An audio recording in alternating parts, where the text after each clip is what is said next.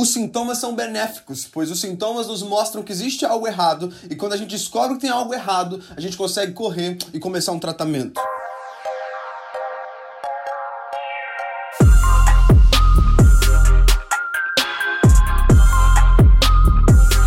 Olá e seja muito bem-vindo a mais um episódio de Mindset. Eu sou o Felipe Santos, líder e fundador do Kingdom Movement e também o apresentador deste programa, que é um estouro nesse Brasil. Comentamos com você na semana passada sobre o nosso desejo de sermos, sim, o podcast mais ouvido do Brasil. E para que isso aconteça, o seu feedback é essencial pra gente. Eu tenho amado receber e ouvir tudo aquilo que vocês têm enviado. E mais uma vez, o meu muito obrigado. E a você que está chegando hoje, o meu convite também para que você se conecte às nossas redes sociais, arroba KingdomMVT e também no meu Instagram pessoal, arroba Felipe Santos MR. Meu encorajamento também para você se inscrever aqui nessa plataforma, além de se inscrever no nosso canal do YouTube. Eu não sei se você teve chance de ver, mas no mês passado o YouTube nos mandou um presentinho que foi uma placa pelos nossos 100 mil inscritos que nós passamos lá no YouTube e nós estamos felizes demais com isso e honrados por ter você fazer parte disso tudo. Amém? Então se inscreve lá e fica por dentro de tudo que a gente tem lançado.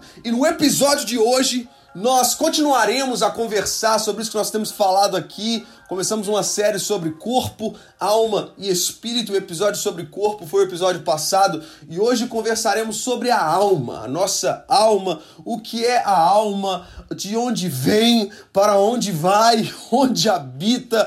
Esse assunto da alma, a gente começou a ser encorajado e jogado para o entendimento maior dele há uns anos atrás. E para você que não escutou a nossa história, tem o nosso documentário disponível lá no YouTube também. Mais uma dica aqui para você entender um pouco mais disso que a gente tem passado. Mas há dois anos atrás, praticamente agora em outubro vai fazer dois anos, nós passamos pelo maior baque das nossas vidas. Baque esse que nos afetou de maneira profunda, baque esse que dividiu a nossa história entre antes desse baque e pós-baque. E o baque do qual eu me refiro foi a morte de um dos nossos ministros de louvor, o Rafa, Rafa Brandão. Em outubro de 2017, sofreu um acidente e faleceu. Ele estava no caminho de uma ministração, sofreu um acidente de moto, foi levado para o hospital e a gente estava numa ministração, parte da equipe em outra ministração em Belo Horizonte, ministrando uma conferência, quando a gente ficou sabendo do acidente do Rafa. E imediatamente a gente correu para o hospital, já tinha um monte de gente lá.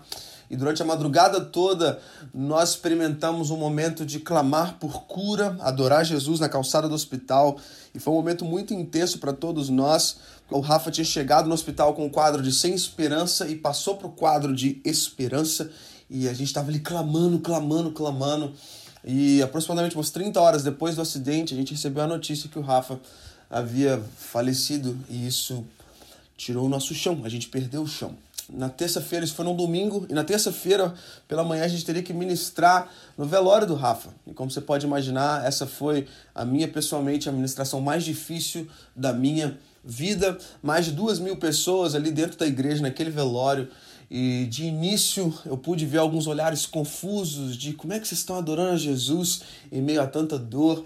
E do meio da administração para frente eu pude ver aqueles olhares então confusos se tornando olhares de pessoas que estavam encontrando com o Criador naquele evento que tanto nos marcou. Ali começou um processo em que nós chamamos de inverno. E esse é o título do, do, do nosso documentário lá também que você vai conferir. E nesse período de inverno era aquele tempo onde estava muito frio lá fora e onde a gente foi encorajado a parar tudo que a gente estava fazendo, onde o Pai nos encorajou a parar de criar eventos, a diminuir e muito as nossas viagens, as nossas ministrações ao redor do Brasil de algumas nações e a cuidar um dos outros, a criar um ambiente para que a alma fosse sarada, a criar um ambiente onde a alma fosse cuidada, onde a gente pudesse curtir o luto junto. E nesse processo de inverno, nós como Kingdom Movement, nós começamos a deparar com situações que antes a gente ainda não tinha vivido, experimentado, situações como síndrome do pânico, como crise de ansiedade aguda, como é, princípio de depressão em alguns de nós. Um período onde nós começamos a ter acesso aos sintomas da alma, aos sintomas de, de marcas profundas, onde nós descobrimos que todos esses sintomas são sim benéficos. E por que, que eu digo que são benéficos? Porque o sintoma mostra que algo está errado. E quando a gente vê um sintoma, a gente tem a chance de correr e buscar ajuda para que a cura venha. Então, nesse período intenso, nós começamos a descobrir um pouco mais sobre a nossa alma. Começamos a questionar, assim como o salmista questiona, né, e fala: "Por que estás abatida, ó minha alma. Foi um período muito intenso e a gente ainda vive reflexo desse período ainda hoje, setembro de 2019. E esse episódio de hoje também é bem pertinente por estar acontecendo em setembro de 2019, que é o mês amarelo, mês de combate ao suicídio, mês onde nós temos começado a falar mais destes sintomas da alma, mês em que o nosso entendimento sobre essas questões tem crescido. Nós, como igreja, começamos a falar mais sobre o suicídio e até muito pouco tempo atrás a gente questionava se quem cometia suicídio ia para o céu ou ia para o inferno. Até muito pouco tempo atrás a gente pensava e que a pessoa que lida com a possibilidade de tirar a própria vida era uma pessoa que estava vivendo longe dos caminhos do Senhor ou que não estava tendo comunhão genuína com o Pai. Hoje a gente consegue conversar um pouco mais sobre esses sintomas. Mas uma coisa que Freud diz que chama minha atenção quanto a esse assunto e ao cuidado da alma é que aquilo que a boca não fala, os dedos tagarelam. E o que ele quis dizer com isso é que aquilo que eu e você não verbalizamos, o nosso corpo vai dizer de alguma forma. Isso vai se mostrar de alguma forma, seja como uma doença crônica em alguns deles, né? E, e, existem livros e livros que tratam a doença como o caminho da resposta, né? Do achar o porquê. Aquilo que nós não verbalizarmos vai aparecer de alguma forma, seja como sim a síndrome do pânico, seja assim como crise de ansiedade, seja assim como o princípio da depressão, como já falei. Então, nesse nosso processo, começamos a ter acesso as questões da alma. E eu fui me dar conta que nós temos falado muito pouco sobre esse assunto, né? Temos andado o Brasil, eu sou o cara que cresci na igreja, sou o cara da escola dominical ali, todo domingo presente, sou o cara que nunca passei um retiro de carnaval fora do retiro, sabe? Eu estava sempre ali e eu me dei conta nesses anos e nessas andanças que nós temos falado muito pouco sobre a alma. O que fazer quando a alma dá sinal? Para quem que eu ligo quando esses sintomas aparecem? Quem eu procuro quando esses sintomas aparecem? A gente falou um pouco do corpo no outro episódio. E eu e você, a gente já sabe lidar um pouco com o nosso corpo, sim ou não? À medida que esse podcast está sendo tocado aí, onde você está escutando no carro agora, no seu fone, se à medida que você me escuta, o seu coração palpitar, por exemplo, você vai orar, eu sei que você vai, mas você vai correr, você vai gritar por socorro, e você vai chegar no, no hospital mais próximo de você, e você só vai sossegar depois que o melhor cardiologista aparecer na sua frente, sim ou não? Porque a gente ora sim, mas a gente age na medida que a gente ora e a gente corre para o hospital. Agora, quando esses sintomas aparecem na nossa alma, a gente liga para quem? A gente corre para quem? A gente procura quem? A gente vai para onde? O que, que a gente faz? Muitos de nós temos chegado no gabinete pastoral. Muitos de nós temos chegado com os problemas da nossa alma, sentado diante de um, de um outro ser humano que, em muitos dos casos, não é treinado nessa área e a gente tem ali feito um esforço para ser abraçado e muitas vezes esse pastor faz o esforço de abraçar, e agora estou falando na figura de pastor que sou, mas muitos de nós, por não termos esse treinamento, como seremos efetivos nesse cuidado das emoções? Agora, falando como um psicanalista que me tornei nesses últimos anos, e sim, muito do que me motivou a crescer nessa área, a estudar e a me tornar um psicanalista foi sim a luta com as minhas próprias emoções e o entendimento de quem eu era e por ali vai. É essencial essa ajuda profissional. Assim como a medicina existe para cuidar do seu corpo e para te acudir no que for. Eu tenho um irmão estudante de medicina, Lucas, que tem crescido nessa área e tem um desejo de ser sim cada vez mais efetivo no dom que Deus deu para ele no cuidado do corpo e no auxílio ao ser humano. Assim como a medicina existe para ser bênção na sua vida, no seu corpo, existem formas para que você dê vazão à dor da sua alma psicologia, psicanálise, psicoterapia, meios criados pelo Pai para que eu e você possamos crescer, dando vazão àquilo que passa dentro de nós. Nós criamos uma cultura onde a gente não fala o que a gente pensa. A gente criou uma cultura onde a gente não compartilha aquilo que a gente passa. A gente já tem uma resposta pronta para aquela pergunta: como é que você tá? A gente automaticamente já fala: cara, eu tô bem demais, e você? Especialmente na nação brasileira, nós temos associado a ter problema muitas vezes por baixa espiritualidade.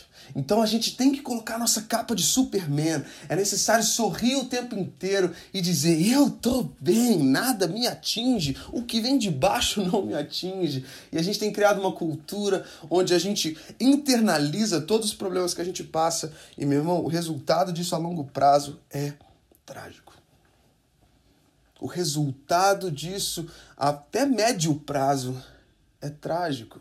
É necessário nesse episódio a gente começar a falar um pouco mais desse assunto para que a transformação de mindset ocorra de uma vez por todas. Ajuda profissional é uma bênção. Ajuda profissional é, é algo que o Pai criou para que eu e você possamos ter acesso àquilo que nós não conseguimos ter acesso sozinhos.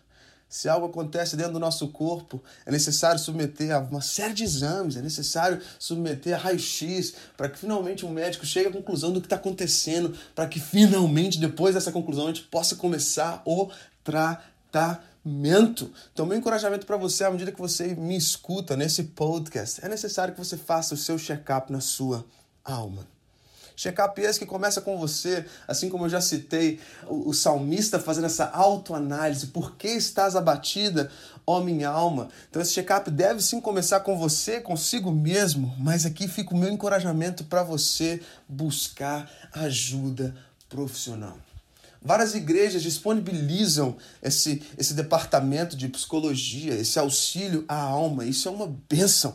E isso deve ser o seu compromisso consigo mesmo após o término desse podcast, para que você comece a dar vazão à sua alma. E nesse episódio, que o meu intuito aqui você já viu, tô mais abrindo o meu coração, tô sendo 100% vulnerável para que a, a, nossa história possa edificar a sua vida e possa te encorajar a viver coisas lindas na presença do Pai. A gente já tem visto aqui semana após semana que é desejo do coração do Pai e que eu e você vivamos plenitude em todas as áreas da nossa vida e nas nossas emoções não é diferente.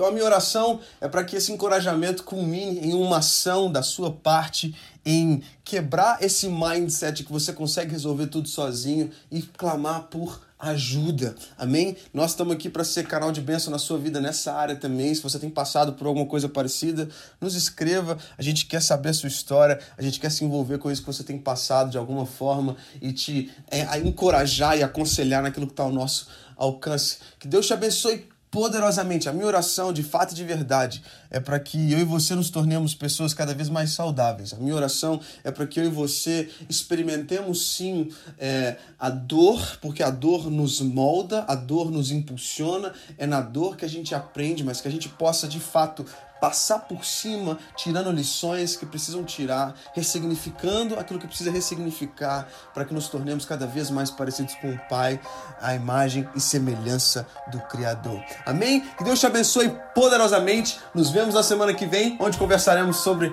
o Espírito e a gente está junto semana após semana. Amém? Deus te abençoe. I'm out. Peace.